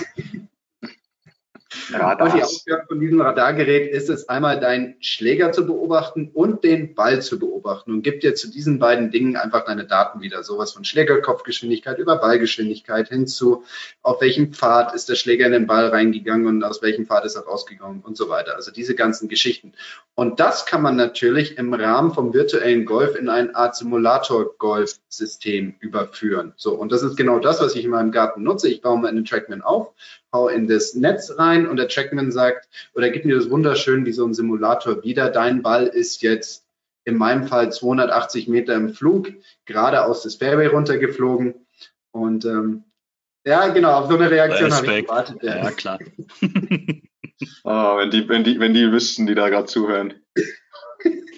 Und das so heißt, kann ich wunderbar Golf spielen, obwohl ich eigentlich nur in ein Netz reinschlage. Sandra, was für ein unqualifiziertes Kommentar hast du denn jetzt gerade gesagt? ich wollte nur sagen, dass ich mich schon sehe, wie ich nächste Woche hier im Kölner Stadtpark mit meinem Trackman rumlaufe, das Netz aufbaue und dann mir die Daten anschaue. Das wäre aber geil. Also Bernd und du, das könnt ihr ja beide machen. Bernd geht in irgendeinen Park da in Nymphenburg und du gehst in einen Park und dann könnt ihr euren Trackman da aufbauen und ein bisschen Golf spielen. Der Grund, warum sich das viele Leute nicht leisten können, ist, weil das Teil halt eigentlich fast ein Netto-Jahresgehalt des durchschnittlichen deutschen Jahreseinkommens darstellt. Also wir sind irgendwo zwischen 18.000 bis 22.000 Euro, je nachdem, in welcher Version man sich das kaufen möchte. Also es gibt es in den unterschiedlichen Versionen, Indoor-Versionen oder mit Outdoor oder nur Outdoor und ohne Indoor. Also das macht schon einen Unterschied und so viel kostet das halt dann einfach am Ende. So, dagegen ist halt dann so ein Netz und Matte quasi Peanuts, aber das Radargerät an sich kostet erstmal was. Natürlich. Auch, man muss vielleicht sagen, es gibt auch günstigere Varianten, also von anderen Anbietern. Genau, da hast du vollkommen recht. Es gibt wieder so aufbereitete Trackman 3E, die kann man sich günstiger kaufen. Und es gibt natürlich auch Flight Scopes, die man sich kaufen kann. Und ähm, Flightscope bin ich jetzt nicht so bewandert. Ich weiß nicht, ob man da virtuelles Golf spielen kann, wie beim Trackman. Da bin ich mir nicht so ganz sicher. Also es gibt auch, sage ich mal, Alternativen, die deutlich erschwinglicher sind. Ich glaube, die Flightscopes sind so zwischen 3.000 bis 5.000 Euro, also auch deutlich günstiger als ein Trackman. Mhm. Ähm, wie die jetzt im Vergleich zueinander stehen von der Datenqualität, kann ich jetzt nicht so wirklich sagen. Ähm, sind, die sind relativ ähnlich, muss ich sagen. Relativ ähnlich. Also wahrscheinlich kann man mit beiden gut im Garten oder im Park in Köln oder München äh, virtuelles Golf spielen, wenn man Netz und Matte hat. Das finde also ich von daher, geil. es gibt auch erschwinglichere Möglichkeiten. Und ähm, also, da, da, bin ich dann aber auch mal gespannt. Äh, Jens hat gesagt, wenn dann Leute auf Amazon oder, oder wo auch immer gucken. Also ich bin echt mal gespannt, ob es ein Trackman auf Amazon gibt. Habe ich jetzt nicht nachgeprüft, ähm, logischerweise. Aber wir haben äh, ein paar Mails gekriegt nach der letzten Geschichte. Ähm, viele hören sich den Podcast ja. Wir machen ja aus dieser Videogeschichte natürlich auch einen Audio-Podcast und äh, viele hören uns ja dann auch nochmal äh, übers Wochenende zum Beispiel. Und da kam eben dann die Frage auf, wie kriege ich jetzt bitte noch vor Ostern meinen Trackman für meinen Garten? Ähm, gut, dass wir kurz drüber gesprochen haben. Ich glaube, den Rest können die Menschen dann jetzt selber in diesem Internet vielleicht äh, rausfinden. Was wir die letzten beide Male bei unseren Videokonferenzen hier immer vergessen haben, Herr Fritsch, das ist unsere Players Playlist zu bestücken. Sandra, du kennst das vielleicht noch nicht. Wir haben äh, in unserem Golf-Podcast hier auch eine eigene äh, Sound-Musik-Playlist auf Spotify, die wir bestücken. Da gibt's äh, äh, immer Ideen von unseren Hörern oder auch Ideen von unseren äh, Gästen. Also von Bernd haben wir schon draufgehauen, Daft Punk mit äh, hier, was, wie heißt's? Uh, harder, better, faster. Richtig. Ähm, so, wir haben gibt es auch alle meine Entchen. Ja, genau. Was? Von Flo gibt es alle meine Entchen. Ähm, übrigens, das ist gerade mein Hund. Ich habe gerade meinen Papa gehört. So, ah, okay. Alles klar, gut. Hallo, also es ist auf jeden Fall eine Playlist mit verschiedensten Songs, die wir aus von Folge zu Folge da draufhauen. Da wir das jetzt die letzten Male vergessen haben, brauche ich jetzt von jedem von euch einen Song, den er bitte auf diese Playlist setzen würde. Bernd hat vorhin schon gleich äh, strebermäßig die Hand gehalten, hat gesagt, ich bin schon vorbereitet, ich habe schon einen Song. Das ist ja ganz toll, dass du vorbereitet bist und ich nicht. Tja. Ja, aber deswegen fange ich jetzt auch an und mache nicht Ladies First, weil dann kannst du nämlich noch kurz, äh, dann kannst du noch kurz überlegen. Ich schreibe mit, Bernd. Was hauen wir auf die Playlist? Jetzt kommt's. Achtung, festhalten. Jetzt passt mal auf. Also es passt erstens zu meinem Namen und zweitens zur Situation. MC Hammer, Can't Touch This. Yeah. Oh, wow, wow. Das ist super geil. Sehr gut. Oh, das ist echt stark. Das super. ist echt stark. Achso, ich also kann ich, eigentlich direkt live drauf machen. Entschuldigung, ja? Also ich bin okay. in letzter Zeit so ein bisschen. Oh, Sandra. Sandra, du hast einen? Ja, äh, das Dann ist so mein Dance-Song. Dein Dance-Song. Okay, Johannesburg. Ja. Von das sind so verschiedene, verschiedene, ähm, oh, ich wollte jetzt eigentlich nicht spielen. Ähm, Africa Express ist der erste Autor. Mal schauen, ob wir das finden können. Johannesburg mit Africa Express. Habe ich das richtig verstanden? Ja, genau. Ja, genau. Noch nie gehört. Habe ich. Ja. Ja, habe ich. Habe ich. So, Herr Fritsch. So, ich bin in letzter Zeit so ein bisschen, ja, ähm, auch ein paar Jährchen zurückgegangen. Also etwas, was, äh, worauf ich mich immer wieder extrem freue, wenn das bei mir in der Mediathek einfach mal auftaucht und gespielt wird. Das kennt ihr wahrscheinlich alle von Natalie Imbruglia mit Torn. Ja. Torn, der, also den Interpret schon, aber den Song weiß ich gerade, glaube ich gerade nicht. Torn heißt der Song, Natalie Imbruglia heißt die Frau. Die hat Torn. solche braunen Augen gehabt. Also hat sie immer noch. Ah, Jens. Mhm. Ja, ja. Hört ihr das? Ach, ach, das ist der, so heißt der. Oh, oh. So, so, so, sieht sie aus. Nathalie im ah, ja, Jens. Hast, du, hast, du, hast, du, ein Poster von ihr irgendwo an der Wand hängen, Jens? Oder? Nein, das ist äh, in, in, meinem Telefonbuch ist es ihr Profilbild, wenn ich sie ab und zu anrufe. Nein, Quatsch, das ist auf Spotify, auf Spotify ähm, das Lied. So. Und von mir gibt's natürlich was aus Stuttgart, ist klar. Muss ja gleich wieder ein bisschen gegenhalten. DJ Tomilla und Afrop mit Get Up. Das ist ein Ding aus den 90ern, aber total geil. Mit ein bisschen äh, Power und ein bisschen Attacke. Und das ist jetzt von mir noch drauf. Schön, dann haben wir die Players Playlist auf Spotify auch mal wieder bestückt. Herrlich. Was ist sonst noch passiert in den letzten Tagen? Achso, hier, die, die Saudis wollen Vollgas geben, hat Flo heute Mittag in unsere kleine Gruppe geschickt äh, mit dieser neuen Superliga. Wie, wie heißt das? Eine, eine neue Golfliga? Habe ich das richtig verstanden? Pro, Pro Golf League heißt die, glaube ich, oder? Ja, PGA. genau. Premier, Premier Golf League, glaube ich. League. 18 Turnieren mit maximal 48 Spielern, die sie unter Vertrag nehmen wollen, dass die bei jedem Turnier antreten. Dafür soll es irgendwie massiv Preisgeld geben. Als wir damals 2018, vor zwei Jahren, unten in Valderrama gespielt haben, während habe ich mit einem Typen pro Am gespielt, der, der mir davon erzählt hat, dass es irgendwann mal so eine das stimmt, das hast du mir erzählt damals. Ja. Soll. Und ich habe damals gesagt, ja, ja, passt schon. Ich meine, wir haben die USPGA, wir haben die European Tour, wir haben jetzt die Rolex Series. Also wie soll da irgendwie noch was großartig oben drüber kommen? Und jetzt kommt tatsächlich, also kommt vielleicht irgendetwas oben drüber. Und da gibt es ja auch von den Top-Spielern irgendwie gemischte Gefühle. Es gibt äh, anscheinend ein paar Spieler, die sagen, ja klar, auf jeden Fall. Und es gibt anscheinend ein paar Spieler, die sagen, das ist mir komplett bums. Ich spiele lieber dort, wann ich wo will. Ja, ja also Tiger scheint seinen Daumen hochgehalten zu haben und Rory hat gesagt, nee, habe ich keinen Bock drauf. Als Beispiel.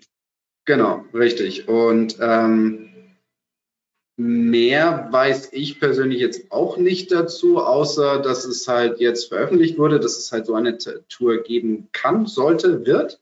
Mhm. Und wahrscheinlich sind sie jetzt in den Gesprächen mit den einzelnen Spielern, ob die sich tatsächlich vertraglich dazu verpflichten lassen wollen, bei diesen Turnieren aufzutreten. Und die kriegen ähm, dann, glaube ich, ein Antrittsgeld von, keine Ahnung. Ja, ein Antrittsgeld vielleicht nicht, aber wahrscheinlich halt garantiert. Ich meine, wenn du 78 Spiele hast, dann wird der letzte, wenn der letzte trotzdem mit 80.000 Dollar heimgeht, kann man schon mal machen. Ne? Ich bin mal auf die, auf die Antwort von, auf die, auf die Meinung von Sandra gespannt, weil ähm, etwas, was ich bei der Sandra echt toll finde, ist, dass sie sagt, ähm, dass sie in den letzten Jahren, wenn ich es mal so sagen darf, sehr stark auf ihre Prioritäten geachtet hat und auch ähm, hast du ja auch vorhin angedeutet, dass dir manche Dinge inzwischen vielleicht nicht mehr ganz so wichtig sind, aber dafür vielleicht auch andere. Ähm, deswegen auch die Frage, äh, ist, ist, ist dir wichtig zu entscheiden, wann du wo spielst? Oder hättest du kein Problem damit, dich wie so eine Art Fußballspieler zu verpflichten und du musst jetzt jeden Samstag spielen? Oder wirst du deine Freiheit beibehalten? Hm, ja, das wäre ganz furchtbar, wenn ich das machen müsste. Also, aber ich muss auch sagen, da habe ich natürlich auch, bin ich auch sehr privilegiert, dass ich das nicht machen muss sind natürlich auch Spieler, gerade auch äh, im Frauengolf, wo man auch in Position ist, wo man sich das nicht entscheiden, wo man das nicht entscheiden kann, ne? Ja. Ähm, weil die Sponsorengelder einfach nicht so hoch sind wie bei den Männern etc. Ähm, aber ich finde, dass unsere Tour halt sich echt gemacht hat die letzten Jahre und ich da echt äh, ja, glücklich bin, dass ich mir die Turniere aussuchen kann. Und ähm, das ist mir genau jetzt in den letzten anderthalb Jahren äh, noch viel bewusster geworden. Und ähm, das war auch eigentlich mein Plan für dieses Jahr, mir bewusster irgendwie Entscheidungen zu fällen, wo ich dabei sein möchte und wo nicht. Ja. und nicht irgendwie so, hier ist der Turnierplan und das wird überführt in den individuellen Jahreskalender und jetzt werden die Turniere einfach runtergespielt, wie sie halt gesetzt wurden. Ja, das geht halt gar nicht. Ne? Und wir haben natürlich auch immer mehr Turniere, was auch natürlich schön ist, aber bei irgendwie 34 Turnieren, ähm, das wäre ja wirklich sehr, sehr viel, wenn man da überall dabei sein müsste. Ähm, genau, und dann sind eben auch andere Prioritäten da, wie Familie oder, oder Freunde, die auch Hochzeiten feiern oder auch einfach ähm, der eigene Peace of Mind, dass man mal eine Pause braucht. Ja, also das heißt, du würdest wahrscheinlich eher sagen, auch wenn ich vermeintlich nur die Hälfte verdienen würde, wäre dir wichtiger, ähm, die Turniere zu spielen, auf die du tatsächlich Bock hast, als ich muss jetzt die Turniere spielen, so wie sie halt gelegt wurden und dafür kriegen halt, kriege ich halt das Doppelte von dem, was ich andersrum kriegen würde. Ja, also, ich muss auch ganz ehrlich sagen, so habe ich nicht immer nachgedacht, aber mittlerweile schon, ja. Ja, okay. Am Anfang ist es halt wirklich so, dass du große Augen hast und überall mitspielen möchtest. Und es ist natürlich auch irgendwie, ja, am Anfang der Karriere und ähm, man möchte natürlich auch irgendwie überall dabei sein und ähm, mit der Zeit ändert sich das halt ein bisschen. Sei mir nicht böse, aber da würde ich gerne kurz kritisch fragen. Ähm, du hattest ja jetzt ein paar gute Jahre auf der LPGA Tour, deswegen, wenn, wenn ich dir böse werden wollte, könnte ich sagen, ja, ja, die erzählt es jetzt nur, weil die hat ihre vermeintlich Schäfchen im Trocknen, hat ein paar Dollar verdient und die sagt es jetzt einfach so, weil sie sich das leisten kann. Ähm, aber meinst du, du würdest das auch ohne diesen finanziellen Background so sagen? Hm, das ist eine gute Frage. Äh, ich hätte mir auf jeden Fall gewünscht, wenn mir das jemand mal früher gesagt hätte, dass ich ein bisschen mehr auf diese Prioritäten achten soll und dass ich eben auch nicht so stark über meine eigenen Grenzen hätte gehen sollen, wie ich das oft gemacht habe in den ersten Jahren. Ähm, klar hat das auch viel Erfolg gebracht, aber ich glaube, ich habe halt persönlich auch sehr viel eingesteckt, ähm, ja. was meine Gesundheit angeht und einfach auch mein ja, persönliches Wohlbefinden. Mhm. Ähm, ich hm, sage nicht, dass ich irgendwie ähm, ja da jetzt mit einem schlechten Gefühl weggehe, weil es war einfach so, wie es war und ich musste diese Erfahrung machen. Aber ähm, wenn ich jemandem irgendwie jetzt einen Tipp geben würde, dann würde ich sagen, hey, ähm, werd dir dessen wirklich bewusst, warum du das machst und ob das auch wirklich, ähm, ob du es aus dem Herzen machst oder auch, ob du es aus diesem Gefühl machst, aus dieser Angst heraus, irgendwie, ich muss noch mehr Geld verdienen oder ich spiele nicht genug, weil ich mich dann nicht für ABC qualifiziere. Also das hat ja jetzt also ich finde, das hat schon was mit dem Ursprungsthema zu tun, über das, was wir jetzt gerade reden, weil wir reden ja darüber, lasse ich mich verpflichten für eine gewisse ähm, Menge Geld und spiele halt dann, wann ich spielen muss. Ähm, oder lasse ich es lieber beim alten System? Und das fand ich schon mal ganz gut, was du da gesagt hast, Sandra. Ich kann mich erinnern, dass ich vor einigen Jahren mal mit Bernd beim, beim Abend- oder Mittagessen saß und da ging es auch um das Thema auf der Challenge Tour, ähm, würdest du Finnland noch spielen? Das war ein Turnier, das den, ähm, der, der Rolex Trophy vorgeschalten war, auf der Challenge Tour so ein kleines Einladungsturnier. Da spielen zu dem Zeitpunkt nur die 40 Besten der Rangliste mit. Ist also ein recht wichtiges Turnier bei uns auf der Challenge Tour, weil es garantiertes Preisgeld und damit garantierte Punkte für die Rangliste ist. Und davor waren immer so zwei, drei Turniere in Skandinavien. Ich glaube Schweden, Dänemark und, und, und Finnland. Und ich glaube, Bernd hatte nur geplant, Dänemark und Schweden und Finnland hätte er jetzt nicht gespielt im Vorfeld zu dieser Rolex Trophy. Und ähm, da hat Bernd etwas gesagt, wo ich echt gedacht habe, cool, also da, da muss man echt anscheinend die Erfahrungen gemacht haben. Ähm, ich, ich nenne das inzwischen Punkte hyper, hyperventilieren. Also er hat gesagt, er, er setzt seinen Turnierplan so, wie er überzeugt ist, dass er erfolgreich spielen kann. Und nur weil die Saison jetzt einen gewissen Verlauf annimmt, fängt er jetzt nicht an, diesen Turnierplan massiv über den Haufen zu werfen und neue Turniere dazuzunehmen oder gewisse Turniere rauszunehmen. Ja, und ich glaube, dazu braucht es eine ein, ein gewisses, eine gewisse Erfahrung, ein gewisses Standing, eine gewisse Souveränität, da drüber zu stehen und zu sagen, nein, ich spiele einfach so, wie ich mich am wohlsten fühle und nicht, weil die Rangliste, weil das System das einfach maximal von mir abverlangt. Natürlich kann man das ab und zu mal machen. Würde ich mich morgen für die British Open qualifizieren, ist es relativ sicher, dass ich dann mal die British Open spielen würde.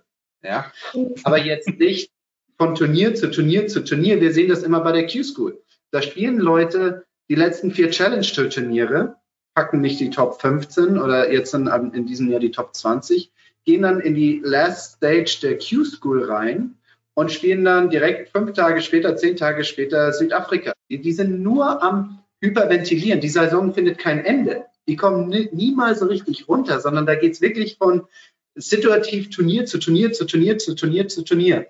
Mhm. Und da sieht man echt, wie sich die Spieler da so ein bisschen, wie, wie die da so ausbrennen. Und ähm, da übernehme ich auch tatsächlich das Wort, das du vorhin gesagt hast.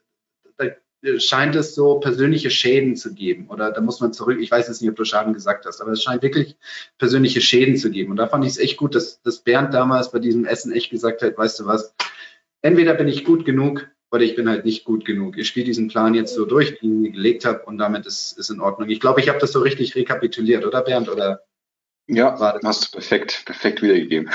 Oh, bin ich nee, gut. Ich, also ich, Dann bin ich jetzt aber auch fertig. Jetzt, jetzt bist ja. du wieder dran. Nee, also ich denke auch, dass äh, ich habe das sicherlich auch zum Beispiel, ich, ich kann mich an vorletztes Jahr erinnern, das war äh, vor der Geburt meines Sohnes, ähm, da habe ich gespielt, gespielt, gespielt, gespielt, gespielt bis zum geht nicht mehr, weil ich irgendwie eine schlechte Saison hatte und irgendwie versucht habe, möglichst viele Punkte zu sammeln.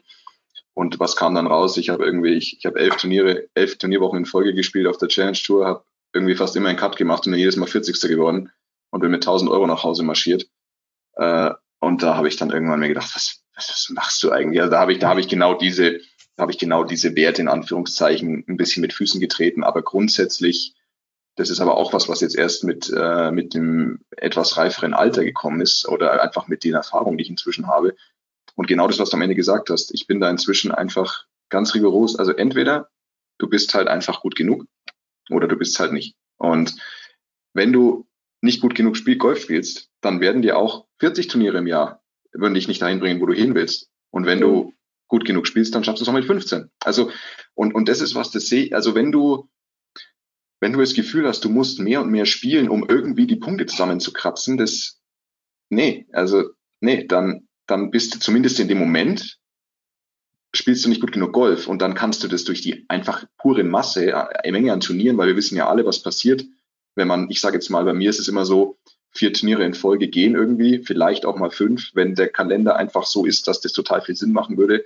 Aber dann müssen bei mir auch auf jeden Fall irgendwie zwei Wochen Pause rein. Ähm, und, und wir wissen alle, was passiert, wenn man überspielt ist. Dann wird man physisch müde, das Spiel leidet, weil man natürlich auch dann über mehrere, über einen längeren Zeitraum seinen Coach nicht sieht. Man hat keine, man hat kein qualitativ hochwertiges Training, weil du reist von Turnier zu Turnier und du bist dann zwar immer sechs bis sieben Tage vor Ort, aber davon sind vier, also da geht's ja nur noch um Energiehaushalt. Da geht's ja nur darum, irgendwie weiterzumachen. Und das hat nichts mit Besserwerden zu tun. Das hat einfach nur, man ist ständig am, man, man repariert nur die ganze Zeit. Man repariert ständig sein, sein Schwung, sein Spiel, sein, sein Patten, sein Chippen. Ähm, und also das, ich sag's mal so, das ist nicht der Weg, besser zu werden. Und ich meine, am Ende, also eins meiner, meiner, meiner großen Ideale in Anführungszeichen Golf war immer, ich möchte als Golfer besser werden. Und die Ergebnisse sind halt irgendwie dann so ein bisschen das Beiprodukt, hoffentlich. Äh, und wenn nicht, dann halt nicht. Okay, aber dieses Besserwerden, das, das, also und, und das, da, da habe ich inzwischen echt eine sehr, sehr eine sehr, sehr rigorose Meinung und, und habe wenig Verständnis für Leute, die das, ähm, die das irgendwie noch nicht so ganz, was heißt wenig Verständnis, aber ich sehe es einfach ganz klar so, spiel gut genug und alles wird sich so entwickeln, wie du dir das gewünscht oder wie du dir das immer erträumt hast. Und wenn du halt nicht gut genug Golf spielst, dann würde, wirst du das durch die pure Quantität der Turniere nicht wettmachen können. Wenn das so funktionieren würde, dann, also meine Erfahrung in meiner Karriere, das hat nie funktioniert. Also über die Menge der Turniere.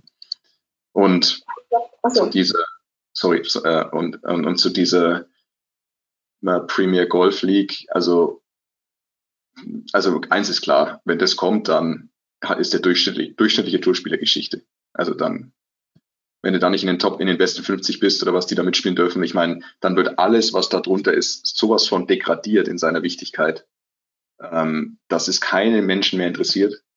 Und wenn es keinen mehr interessiert, dann gibt es weder Sponsoren und noch großartige, äh, lukrative Turniere drunter. Also das ist, glaube ich, ganz klar. Also wenn das kommt, dann ist das vielleicht schön für die Zuschauer, die immer nur die Topstars sehen wollen.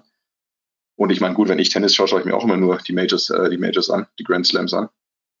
Ähm, aber also das, das muss, das glaube ich, muss jedem klar sein. Sollte diese Pro Premier Golf League kommen, dann ist ähm, der durchschnittliche Tourspieler am Arsch. Das kann gut sein, ja. ja mhm. Stimmt. Sorry, Sandra, ich glaube, du wolltest gerade ja. noch was sagen. Kann das sein? Ja, nee, nur einen Punkt dazu. Ähm, ich finde genauso wie ähm, was Bernd gesagt hat, eben, wenn man irgendwie struggelt und dann versucht, mehr Turniere zu spielen, genauso ist es aber auch umgekehrt. Man kann auch fünf, sechs Turniere irgendwie hintereinander spielen und richtig, richtig gut spielen, aber das heißt irgendwie dann auch nicht, dass man immer mehr spielen sollte, gerade weil man gut in Form ist, sondern man muss dann auch diese Pause einnehmen, weil dann ist auch jeder Erfolg irgendwie super schön und ähm, alles toll, aber wie gesagt, so dieses diese Pause für die Seele und für den Kopf ähm, trotzdem Ja, ja, absolut, ja. Wir haben noch eine Frage hier aus dem Publikum. Noah möchte wissen, äh, das geht jetzt wahrscheinlich eher aktuell an Flo, weil äh, Sandra und Bernd müssen ihre Netze nächste Woche erst noch in den diversen Stadtparks installieren. Markiert ihr eure Bälle beim Indoor-Netzhauen mit den Silver Dots zwecks genauerer Spin-Berechnung? Jesus, ja. jetzt aber. Definitiv. Ja? Definitiv. Die Zahlen, die ich kenne, ist, ohne diese Dots hast du eine 85-prozentige Genauigkeit, mit den Dots 95 und die zu 10 Prozent nehme ich mit. Alles klar, Noah, dann haben wir deine Frage auch noch beantwortet. Ähm, ja, wir sind jetzt schon wieder über eine Stunde hier unterwegs. Es hat riesen Spaß gemacht heute. Sandra, danke, dass du ähm, bei uns warst als äh, Gast. Wir wünschen dir weiterhin natürlich den größten Erfolg, den du dir wünschst. Äh, alles, was du dir vorstellst, das gilt natürlich für alle hier Anwesenden logischerweise. Aber die anderen zwei Nasen sehe ich wahrscheinlich nächste Woche schon wieder. Ähm, alles Gute. Schön dabei. Passt auf euch auf. Vielen herzlichen Dank, dass du raus.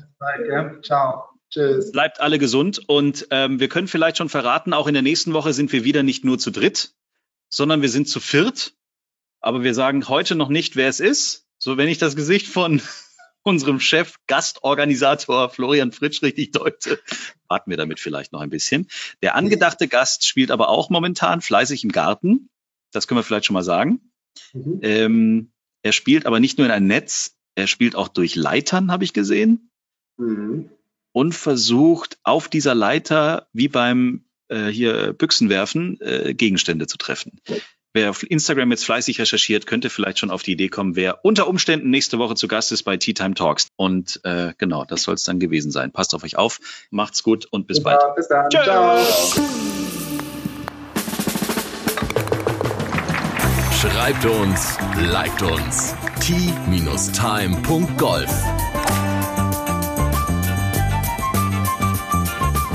Tea Time, der Golf-Podcast. Auch auf Facebook und Instagram. Tea Time. Tea Time ist eine Produktion von Pot Ever. Infos und noch mehr spannende Podcasts gibt's auf potever.de.